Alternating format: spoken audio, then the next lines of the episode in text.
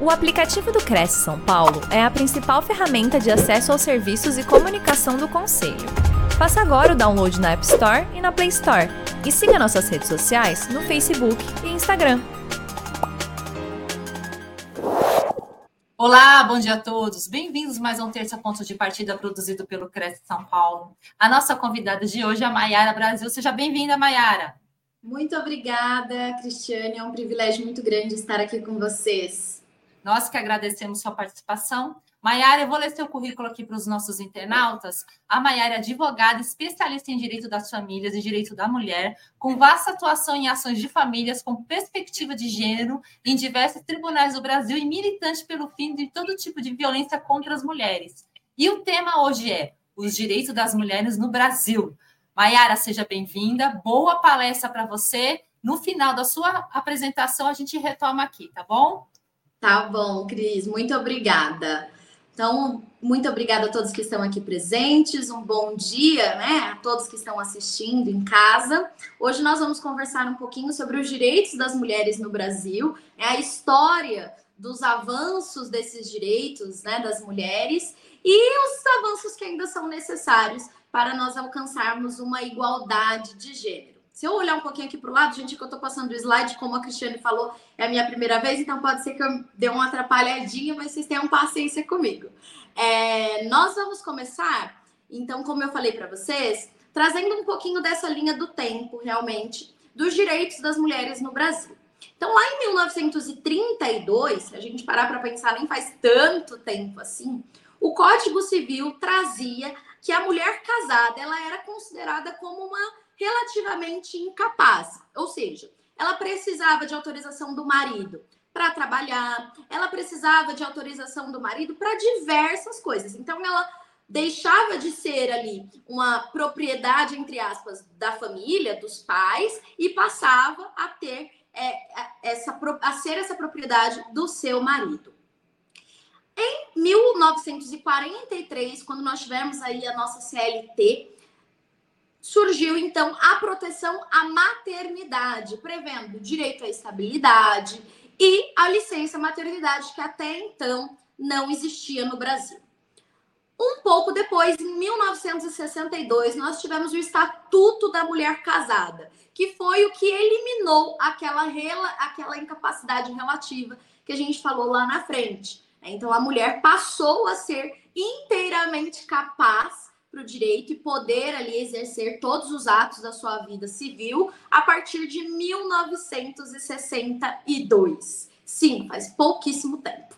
E em 1977 nós tivemos a lei de divórcio. A partir dessa data, então, a mulher tinha a opção de não incluir o sobrenome do esposo no momento do casamento e ela tinha também autorização para dissolução do casamento, né? tanto homens quanto mulheres que até então a gente tinha o famoso disquite. Então, o casal poderia se separar, mas eles não podiam se casar novamente, porque eles não, é, eles não tinham essa liberdade, que a nossa legislação não trazia isso. Nesse caso, nem para homens, nem para mulheres.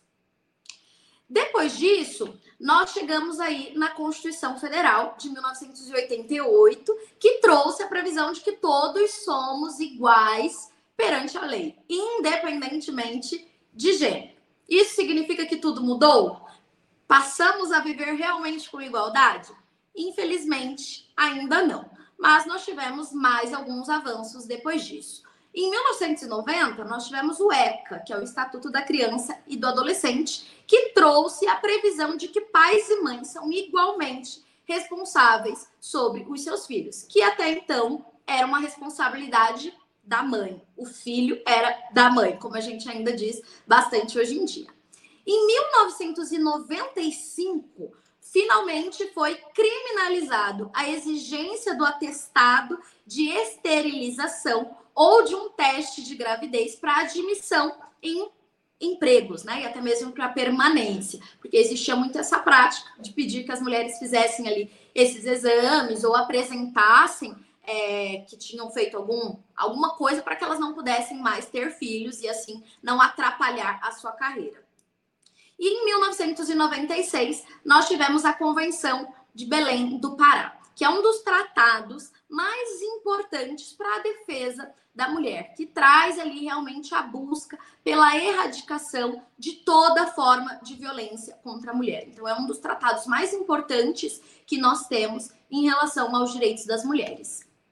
Depois disso, nós tivemos em 1997 uma lei que revogou o impedimento de que as mulheres casadas realizassem queixa criminal sem o consentimento do marido. Então, pense que até 1970 e 1997, a mulher que, por algum motivo, fosse agredida dentro da sua casa pelo seu marido, ela não poderia registrar uma queixa, um boletim de ocorrência, sem a autorização dele.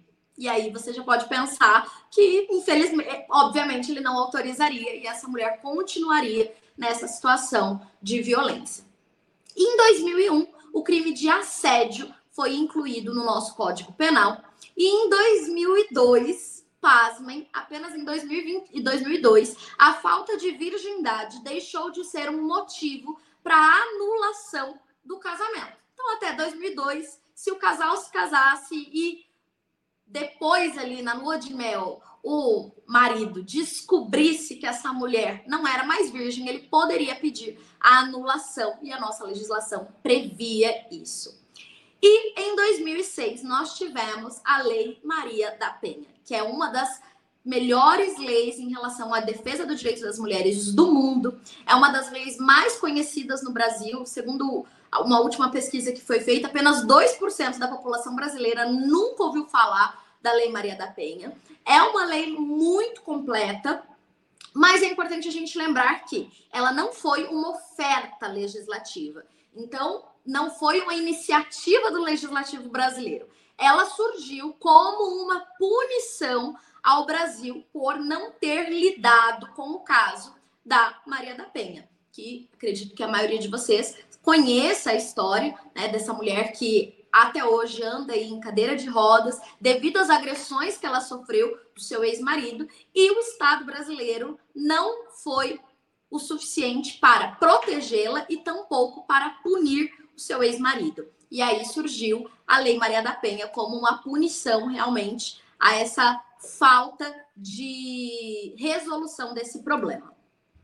Posteriormente, em 2012, e aqui eu quero que vocês fiquem atentas ao fato de que depois da Lei Maria da Penha, a gente passa a ter várias leis que realmente trazem mais avanços para as mulheres.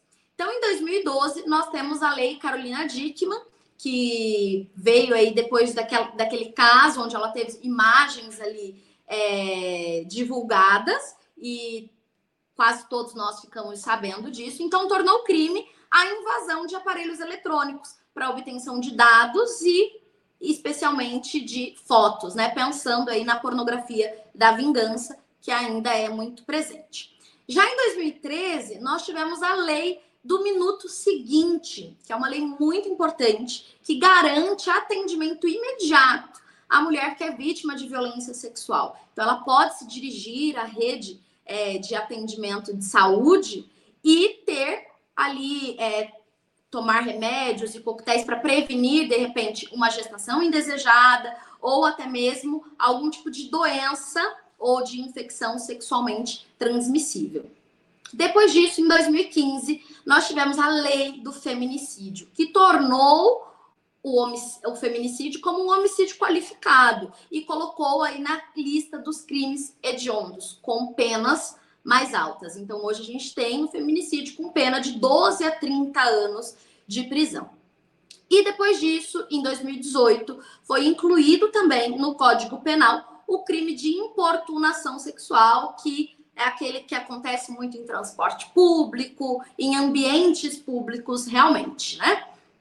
Depois disso, nós tivemos ali em 2019 uma lei que concedeu o direito às mães de amamentarem seus filhos durante a realização de concursos públicos. É uma lei muito importante também para garantir a essas mulheres acesso ao mercado de trabalho. Em 2020, nós tivemos o lançamento do protocolo de julgamento com perspectiva de gênero pelo Conselho Nacional de Justiça. Esse protocolo foi um marco muito grande aí pelos direitos das mulheres, porque ele serve como um manual para que os juízes, os desembargadores, os magistrados, eles olhem para aquele caso, né? A gente tem o símbolo da justiça, ela é cega, né? A justiça é cega. Mas em alguns casos a gente precisa abrir os olhos, né? Nem tudo é tão preto no branco. E quando a gente fala de perspectiva de gênero, a gente tem sim que abrir realmente os olhos para enxergarmos as desigualdades e podermos fazer realmente justiça nesses casos. Então, esse protocolo é um marco muito grande, que hoje já é uma resolução, inclusive, que tornou, o CNJ tornou como uma resolução para que todos utilizem isso sem exceção. Em 2021, no Código Penal também foi incluído o crime de perseguição, que é o stalker, e que também se aplica a relações é, virtuais, né? Então, essa perseguição virtual também entra aí em 2021 no nosso ordenamento jurídico. E agora, em 2023, aqui a gente está falando de, de uma decisão de início de final de julho, início de agosto, nós tivemos a proibição da utilização da tese da legítima defesa da honra nos tribunais, que foi a tese utilizada no caso da Ângela Diniz não sei quantos se recordam, é um caso um pouco antigo, mas que o seu ex-marido utilizou né, a legítima defesa da honra, então ah, eu matei porque a minha honra tinha sido ferida. Então é importante essa essa decisão traz fim, põe fim a esse argumento que infelizmente ainda era bastante utilizado. E agora você pode estar pensando, nós estamos então diante de igualdade, com esse tanto de lei que a Mayara falou até aqui, nós já estamos nesse ponto. Infelizmente, o cenário ainda não é de igualdade. A gente tem aí dados do Programa das Nações Unidas para o Desenvolvimento que demonstram que 84,5% da população brasileira tem ao menos um tipo de preconceito contra mulheres. E uma pesquisa feita também pela ONU, publicada aí agora em março, que diz que a igualdade de gênero precisará de 300 anos para ser alcançada. Então, nós ainda estamos com um longo caminho a ser percorrido. Nessa estimativa que a ONU trouxe, é levado em consideração quatro critérios de análise: saúde, educação, mercado de trabalho e participação política. Quando a gente fala de saúde e educação, no Brasil nós estamos numa situação de em pé de igualdade, digamos assim. E provavelmente você deve imaginar o motivo, porque a nossa saúde e a nossa educação ainda não é das melhores do mundo, mas o que nós temos já está em pé de igualdade entre homens e mulheres. Agora, quando a gente fala do mercado de trabalho, como que fica essa situação? No mercado de trabalho, uma pesquisa realizada pela Fundação Getúlio Vargas, com 247 mil mães entre 24 e 35 anos, constatou que metade dessas mulheres elas são desligadas das empresas cerca de dois anos após a licença maternidade. E um outro, uma outra pesquisa de 2018 mostrou que após o nascimento do primeiro filho, o salário das mulheres diminui em até 24%. Eu tenho certeza que talvez você não tivesse acesso aos números, mas você sabe que essa é uma grande realidade no Brasil. Eu atuo com o direito das famílias, então frequentemente eu tenho clientes que, ah, eu voltei da licença maternidade e fui mandada embora com um filho pequeno no colo, que às vezes depende ali de às vezes não, né? Com certeza depende de muitos cuidados e é um momento onde as despesas também são muito maiores e essas mulheres se veem nessa situação de vulnerabilidade financeira por ausência de recursos realmente. Nós temos mais alguns dados que eu acredito ser bem interessante mostrar para vocês, que o número de mulheres trabalhando ou em busca de emprego não superou o total anterior à pandemia da Covid-19. E no caso dos homens, isso já é diferente. Aí a gente tem na tela de vocês esse gráfico e esse verdezinho aqui mais escuro, digamos assim, é, são os dados pré-pandemia.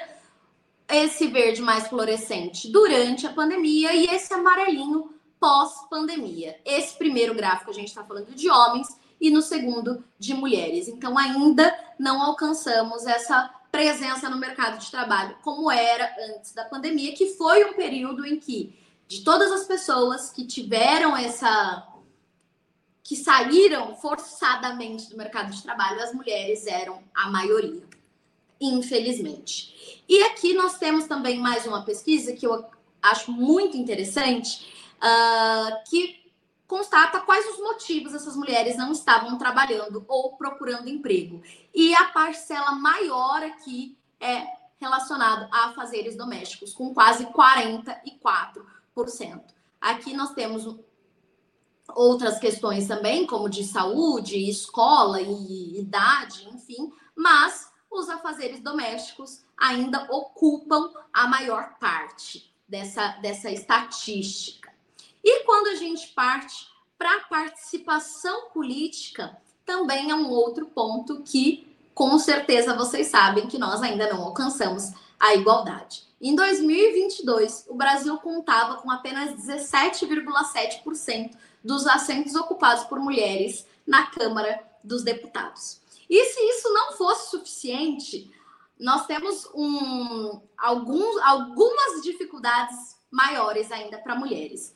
Esse caso da atual ministra Marina Silva foi na década de 90, quando ela ainda era vereadora no, no município de Rio Branco, no Acre, e poucos dias após o nascimento da sua terceira filha, ela foi convocada a comparecer à Câmara porque ela estava sob ameaça de perder o seu mandato por faltas injustificadas. A partir desse momento, a, o direito à maternidade foi regulamentado para, é, para as mulheres, né? Mas veja que em 2021, a prefeita de Palmas, no Tocantins, Cíntia Ribeiro, ela não pôde tirar licença maternidade após o nascimento do seu filho, porque a lei orgânica do município não tinha essa previsão. E aí ela montou um quartinho para o filho dela na sala ao lado do gabinete, do gabinete para poder conciliar essas duas coisas. E esse caso saiu em todos os jornais, acredito que vocês tenham visto também. E apenas esse ano ela conseguiu os votos necessários aí para que a lei orgânica do município de Palmas trouxesse o direito à licença maternidade para prefeitas. Então perceba que não basta muitas vezes essa mulher se candidatar e tampouco ser eleita. Na prática, no dia a dia ali do seu trabalho, ela ainda enfrenta muitas dificuldades. E quando a gente fala sobre maternidade, mercado de trabalho e participação política, a gente ainda tem muito forte no nosso inconsciente a ideia de que a mulher tem que fazer uma escolha. A mulher tem que escolher se ela quer ascender na carreira ou se ela quer ser mãe. E acredito que já passou da, da hora, já passou do momento da gente entender que dá para conciliar as duas coisas. Especialmente quando a gente pensa que homens conciliaram durante todo o tempo. E se a gente dividir aí as tarefas entre pais e mães, de repente dá para todo mundo trabalhar também, dá para todo mundo crescer profissionalmente e construirmos uma sociedade muito mais igual nessa, nessa questão de gênero. E um ponto muito importante também é, de nós pensarmos é que Coincidência ou não, mas países onde a igualdade de gênero é muito maior são países onde o índice de desenvolvimento também é muito melhor. Então, você pensa em países como a Islândia, por exemplo, é um dos países com maior igualdade de gênero e com um dos IDHs mais desejados por todos os outros países do mundo. Eu acredito que isso não seja uma mera coincidência, então, é importante sim nós trabalharmos essa questão de igualdade de gênero para o desenvolvimento do nosso país também. E a gente tem uh, um caso muito complexo de que essa desigualdade toda ela reflete de forma latente nos casos de violência doméstica. E o Brasil infelizmente, é o quinto país mais perigoso para ser mulher no mundo. No último ano, cerca de 50 mil mulheres sofreram violência diariamente. O que equivale, gente, a um estádio lotado por dia. É muita mulher sofrendo violência. E quem são essas mulheres? Essas mulheres são, na maior parte delas, mulheres negras. A maior parte delas também são mulheres de 16 entre, que têm entre 16 e 24 anos de idade. A maioria, né, 51%, esse outro gráfico que tem aqui do lado, reside em cidades do interior e 53% desses casos de violência aconteceram dentro de casa. Então, para as mulheres, o ambiente doméstico ainda é o ambiente mais perigoso. Onde deveria ser o ambiente mais seguro, ainda é o ambiente mais perigoso. E aqui eu quero trazer para vocês alguns os tipos principais de violência doméstica que nós temos aí, inclusive a previsão na Lei Maria da Penha, para que vocês saibam e para que vocês possam identificar e ajudem mulheres no dia a dia de vocês também. No topo da lista a gente tem a violência física, que é aquela violência conhecida majoritariamente, né? Que é aquilo que você pensa já num tapa, num puxão de cabelo. Mas nós temos também a violência psicológica, que é aquela violência que não deixa um olho roxo, não deixa uma marca no corpo, mas traz muitas, muitas, muitas marcas emocionais para essas mulheres. E a gente tem aí vários estudos que comprovam isso, de que a violência ela não começa com um tapa, com um soco. Essa é um segundo, esse é o segundo passo. A violência começa de uma forma psicológica, aquela violência silenciosa, onde a autoestima dessa mulher ela é diminuída, onde essa mulher é levada a acreditar que ela não tem muito valor para a sociedade, que estar naquele relacionamento é o máximo que ela vai conseguir na vida. E essa mulher vai sendo submetida, subjugada, ao ponto de que muitas vezes quando a violência física acontece, ela não tem forças para pedir ajuda, por exemplo, para denunciar.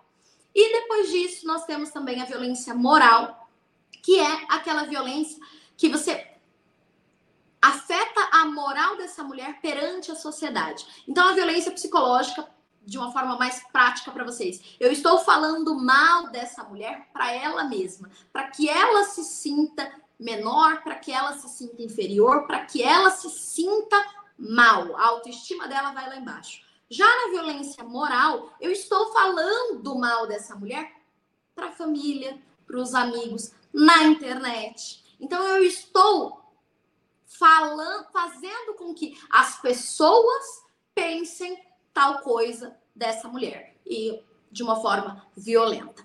A violência sexual, que também é um tipo mais conhecido, é que é aquele, aquelas, aquela violência que muitas vezes ainda acontece em ambientes familiares, ainda acontece no ambiente doméstico e vai muito além de um ato de estupro que acontece com um estranho na rua. Então, a violência sexual tem várias nuances também e que afeta a vida de muitas mulheres.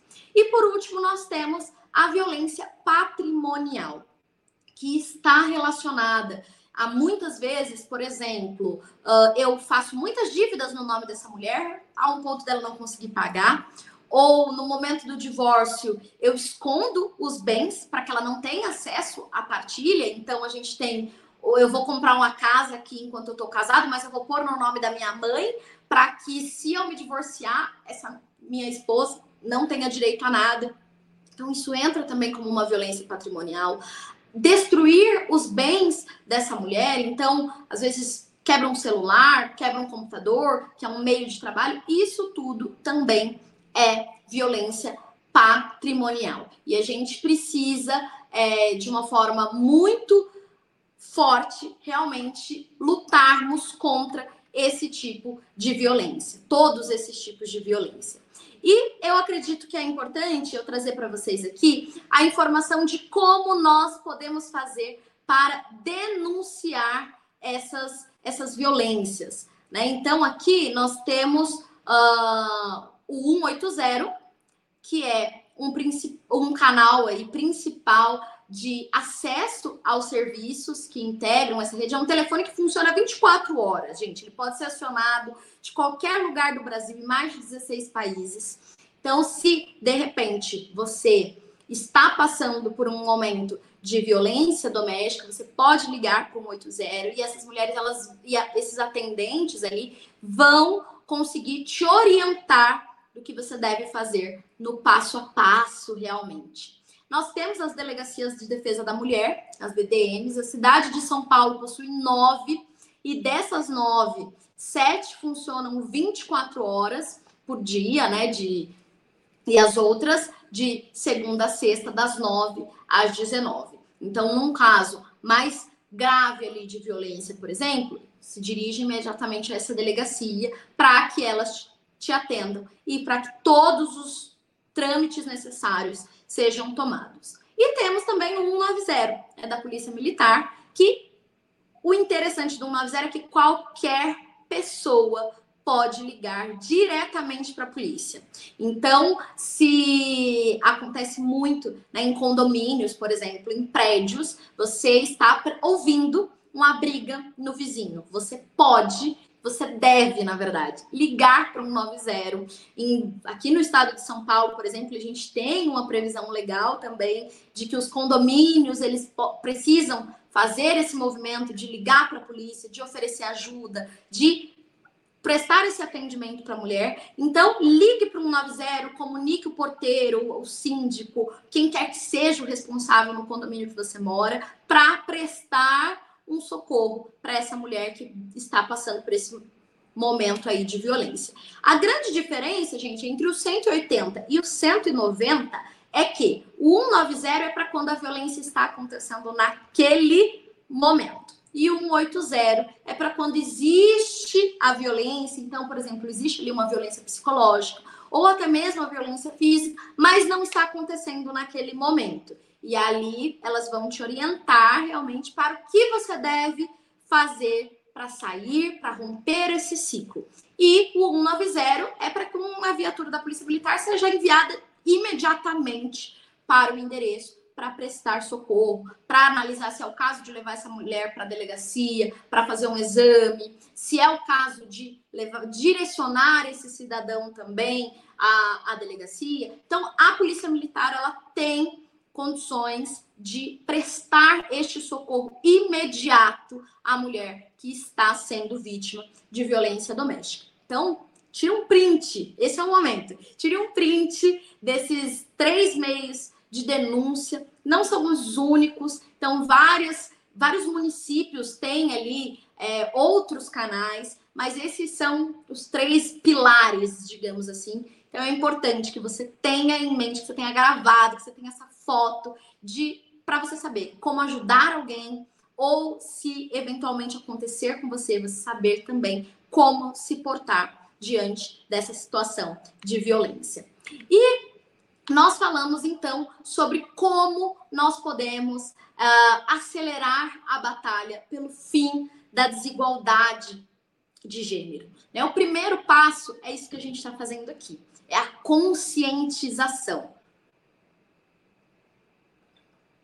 é entendermos que, por mais que muitas vezes essa desigualdade não seja tão presente no nosso dia a dia, ela existe e ela é presente no dia a dia de muitas pessoas. E aqui eu acredito que é muito importante, eu não sei quantos homens estão aqui assistindo essa essa palestra, quantos homens estão aqui com a gente e a conscientização é muito importante também para os homens. Essa batalha não é uma batalha exclusiva das mulheres. Nós convivemos em sociedade juntos, nós vivemos juntos e nós temos que juntos erguermos a bandeira pelo fim da desigualdade de gênero. E a conscientização dessa desigualdade ela é muito importante. Então, muitas vezes a gente ouve, por exemplo, homens dizendo ah, mas tem muita lei que defende as mulheres. Não tem tudo isso de lei que defende os homens. Sim, porque para as mulheres é como se fosse uma corrida de obstáculos e não uma corrida sem obstáculo nenhum. Então essas leis elas vêm para aparar algumas arestas, para tapar alguns buracos, para tirar alguns obstáculos, para que essas mulheres consigam chegar no mesmo lugar do que os homens. É, obviamente, sendo respeitadas ali as suas diferenças, porque quando a gente fala de igualdade, a gente não está dizendo que somos 100% iguais, porque a desigualdade, as diferenças existem, só que é sermos tratados com igualdade na medida das nossas diferenças também. E um segundo passo é que grandes coisas têm começos pequenos. Então comece pelo seu círculo social. Então, se por exemplo você é mãe, comece ali criando, educando os seus filhos nesse lugar de igualdade. Então, se a minha filha lava um prato, meu filho também pode lavar um prato, e isso eu estou ensinando para que lá na frente essa minha filha não seja sobrecarregada na sua casa, no seu casamento, a ponto de não poder se dedicar no trabalho, e para que esse meu filho também entenda que ele também tem responsabilidades dentro de casa para não sobrecarregar a sua esposa ou a sua companheira. Comece ali pelo seu círculo social, então, evitando piadinhas machistas que a gente está muito habituado, e quando eu falo isso, gente, do fundo do meu coração, é, todos nós estamos, todos nós fomos criados, tanto homens quanto mulheres, numa sociedade machista e desigual. Então, muitas vezes nós reproduzimos falas e comportamentos porque foi assim que nós fomos criados, foi assim que nós somos socializados. E é normal que a gente faça dessa forma. Para isso, a gente precisa de conscientemente mudar no dia a dia. Porque se a gente fica no piloto automático, a gente reproduz. Eu lembro de, de uma ocasião que eu estava no, na porta assim do, do prédio que eu trabalhava e tinha uma vaga muito estreita de estacionamento e veio uma pessoa com um carro que eu não sei o nome, porque isso não é uma habilidade que eu tenho, mas era um carro bem pequenininho. E essa pessoa ia para frente voltava e tinha que fazer uma baliza, né? Eu também não sou muito habilidosa. E essa pessoa que estava dirigindo também não era. E entrava e saía, entrava e saía, entrava e saía. E eu ali observando, o que, que eu pensei? Falei, nossa, a moça tá com dificuldade, né, de, de estacionar o carro. Aí, gente, desceu o motorista, conseguiu realmente estacionar e desce o motorista, um homem grandão, uns dois metros de altura, que não estava conseguindo colocar o carro na vaga. E naquele momento eu olhei para mim mesma e pensei: é, Mayara, era um homem, não era uma mulher com dificuldade de fazer uma baliza. E a gente é socializado dessa forma, a gente é socializado para pensar assim. Eu tenho certeza, gente, que vocês também já passaram por situações como essa. E é nesse momento que a gente pensa: caramba, eu realmente preciso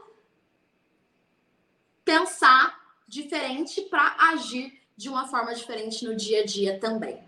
Um terceiro passo é contrate mulheres, leia mulheres, ouça mulheres e denuncie todo tipo de violência.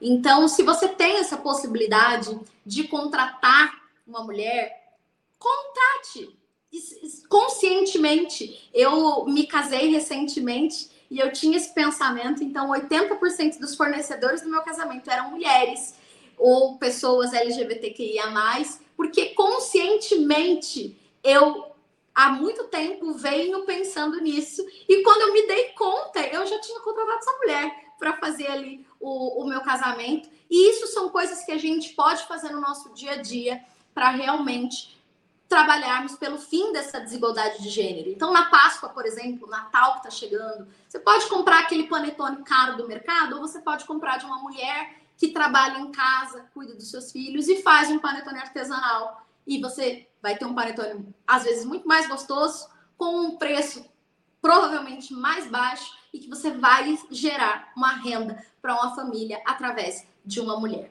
E por fim, o quarto passo é políticas públicas. Não adianta nós fazermos tudo sozinhos se nós não tivermos políticas públicas. Por isso é muito importante que a gente vote em mulheres comprometidas com o fim da desigualdade de gênero. Então, na próxima eleição, nós teremos aí no ano que vem, que são eleições municipais, pense nisso, analise os candidatos e as candidatas para ver quem está realmente engajado com o fim da desigualdade de gênero, para que você possa depositar o seu voto de confiança nessa pessoa. Então, são aí alguns pequenos passos que nós podemos fazer para contarmos com o fim da desigualdade, porque não adianta a gente só terceirizar essa responsabilidade. É, então, eu agradeço a, a, atenção de todos vocês, me coloco à disposição aí para dúvidas e comentários. Tem os meus contatos que foram colocados aí na tela também. Aqui no YouTube vocês podem me achar pelo meu nome, né, Maiara Brasil. Tem o meu e-mail, caso você queira enviar alguma dúvida ali por e-mail, fazer algum comentário, fique à vontade. Oi, Maiara, voltamos aqui novamente. Maiara, obrigada pela sua explanação. Maiara, eu queria colocar aqui, antes de começar as perguntas, alguns pontos, né? Eu acho que essa desigualdade é, vai demorar um pouco, né, para ser solucionada. É, é, o que eu sinto, né?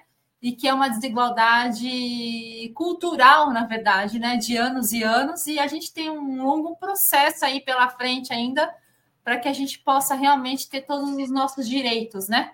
como mulher, Sim. como profissional, como pessoa, como mãe, muitas que são mães, e como tudo, né? Porque a gente percebe, nós mulheres ganhamos 70% do salário do homem, né? Então, exercendo a, gente, a mesma função. Exercendo a mesma função. Então começa daí, né? Uma mulher, desculpa, é preta, né? Que a gente fala, Sim. ela ganha ainda menos, menos ainda, né? É 60% a menos do salário do homem. Então, assim, eu acho que é uma batalha grande ainda e espero que a gente consiga atingir esse objetivo, né, Mayara? É, esperamos que as próximas gerações colham os frutos do que a gente está plantando hoje. Exatamente. Mayara, chegou aqui umas perguntas. É, a Maria, da Giuseppe Lopes, ela fez duas perguntas. Uma, ela uhum. colocou assim, que ela trabalhava numa empresa e tinha quatro grávidas, e as quatro foram demitidas por estarem é, depois da licença maternidade. Eu queria que você comentasse a respeito disso. E também ela fez uma pergunta muito bacana. É, a, a, esposa, quando sai de casa, ela pede seus direitos com relação aos patrimônios. É, comenta um pouco também a respeito desse assunto. Ah, é, infelizmente, né, Maria, essa realidade das mulheres serem, sendo desligadas após a licença maternidade ainda é muito comum no Brasil, é o que a gente viu aí na, nas pesquisas. É, então é, é muito difícil isso e a gente tem que lutar realmente para garantir que essas mulheres tenham o direito de trabalhar, né? Porque quando a gente fala de violência, muitas mulheres permanecem, como ela mesma falou, porque se eu sair de casa sem nada, eu não vou ter direito a nada. E os meus filhos? Quantas mães não permanecem dentro de relacionamentos violentos para garantirem o sustento dos filhos? Infelizmente é uma realidade. Agora, quando a esposa ela sai de casa, ela não perde nenhum direito em relação aos bens. Tá? Então, hoje, no Brasil, a gente não tem, por exemplo, se essa mulher pede o divórcio, ela não precisa que o marido conceda a ela o divórcio. Ah, então tá bom, você quer separar, então vamos separar. Não. Se ele não quiser se separar, se ele não quiser se divorciar, ela pode procurar a justiça e garantir na justiça o direito de não estar mais casado, não estar mais vivendo em união estável e ter sim a partilha dos bens que foram adquiridos ali, e obviamente de acordo com o regime de bens de cada casamento. E quando a gente fala de violência doméstica, uma das medidas protetivas, inclusive, é, por exemplo, o congelamento das contas bancárias. Para quê? Enquanto quem já passou por um processo de divórcio sabe que isso demora. Né? Então, às vezes, todos os bens estão sob o poder do esposo. E aí ele vai ali gastando dinheiro na conta até que no momento do divórcio já não tenha mais nada. Então, pode ser pedido como uma medida protetiva, por exemplo, esse congelamento dos bens para que ele não não faça nenhum tipo de esvaziamento do patrimônio. Então, vender imóveis, né? Isso aí vocês sabem muito melhor do que muita gente. Então, precisa ali dessa assinatura do cônjuge. Então, a mulher ela não perde nenhum direito a bens quando ela sai de casa. E aqui uma orientação que eu acredito ser muito importante é se essa mulher está passando por um, um pensando no divórcio, já se prepare para essa saída de casa. Então, na medida do possível, tire cópia dos documentos, dos bens que existem. Isso vai te ajudar muito no momento do divórcio. Evidentemente, a gente sabe que se ah, aconteceu uma violência, ela saiu imediatamente de casa, não é possível esse, essa preparação. Mas sempre que possível, preparem-se. Passem com, façam uma consulta com o advogado para entender o que você vai precisar para que essa sua saída seja menos complicada, digamos assim. Ô, Mayara, é, a Ariane Brasil fez uma pergunta assim: como lidar com os olhares e opressões que nos julgam? É muito complicado, né? Quando a gente, a gente sabe que quando a gente é mulher, a gente já chega no mercado de trabalho, por exemplo, numa posição de ah, ela não sabe o que ela está falando, né? Já, a gente já tem esse Sim. julgamento. E hum. infelizmente a nossa alternativa é sabermos sim, sabermos muito bem, aprendermos a nos colocar nos lugares, mesmo que muitas vezes a gente seja tida como aparecida ou arrogante ou algo nesse sentido, a gente tem que aprender a se colocar nos se posicionar, se posicionar e demonstrar ali. Então, eu tenho, para mim, isso é uma prática pessoal. Então, sempre que, por exemplo, eu estou numa roda e tem uma conversinha ali, um, uma piadinha com duplo sentido, eu, eu não entendi. Você pode me explicar, por gentileza? Bela jogada, é isso mesmo. Porque né? a pessoa se constrange. É... E muitas vezes no ambiente de trabalho, que às vezes a gente Sim. passa por algumas coisas porque a gente precisa pagar nossas contas. Então é um, um movimento interessante. Não, não, não, entendi. Você me explica? Pode me explicar, exatamente. É. Bom posicionamento. Aí, quando a pessoa ela vai ali explicar, ela percebe que não tem explicação para o que ela falou. Então, são algumas. É difícil? É. É cansativo? Muitas é. vezes. É todo dia, né, Mayara? Ah, é um trabalho que muitas vezes você vai ter que falar mil vezes a mil mesma vezes. coisa. E às vezes a gente cansa e tá tudo bem. Descansa no outro dia, continua. E fazer aí no, no pouquinho o que a gente pode. É isso aí. É, a Silene Matos falou assim: gratidão por nos trazer essas importantes informações sobre o nosso universo feminino. Eu agradeço, Mayara, pelas informações, viu? Eu que eu, agradeço assim, a oportunidade. Eu gosto muito de falar sobre isso. Eu acredito muito que esse conhecimento Sim. liberta. Né? Liberta. Mayara, deixa eu te perguntar uma coisa antes de encerrar aqui. É, eu vi uma vez na internet que existe um símbolo que a mulher pode fazer quando ela está em um momento de perigo. E eu não me recordo qual é esse símbolo, porque às vezes ela está junto com a pessoa que está agredindo ela e ela não pode gritar, ela não pode fazer nada, ela simplesmente só tem um gesto que ela pode mostrar. Você lembra qual que é esse gesto? Tem, se, se, nós estamos falando da mesma coisa, Cristiane, tem, as mulheres desenham um X na X. mão Uhum. E farmácias, por exemplo, você tá. apresenta a mão assim na farmácia com um X, eles já sabem do que se trata. Então, vários lugares, é, comércio, eles sabem desse comunicado. Então, um X vermelhinho ou coloridinho na mão, você só apresenta, essa pessoa já sabe que está pedindo, precisando de ajuda e vai de alguma forma, esperamos que de alguma forma te auxilie. Seja ajudada. Maiara, queria agradecer sua participação aqui na nossa TV Cresce, muito obrigada, viu? E espero você numa próxima oportunidade, numa nova palestra. Eu que agradeço essa oportunidade, um bom dia a todos e estou à disposição. Se alguém de repente ficou com alguma dúvida que não se sentiu confortável de falar aqui, pode me mandar no particular que a gente conversa. Muito obrigada, Maiara. Obrigada a participação de todos e até mais. Até mais. Tchau, tchau. Tchau.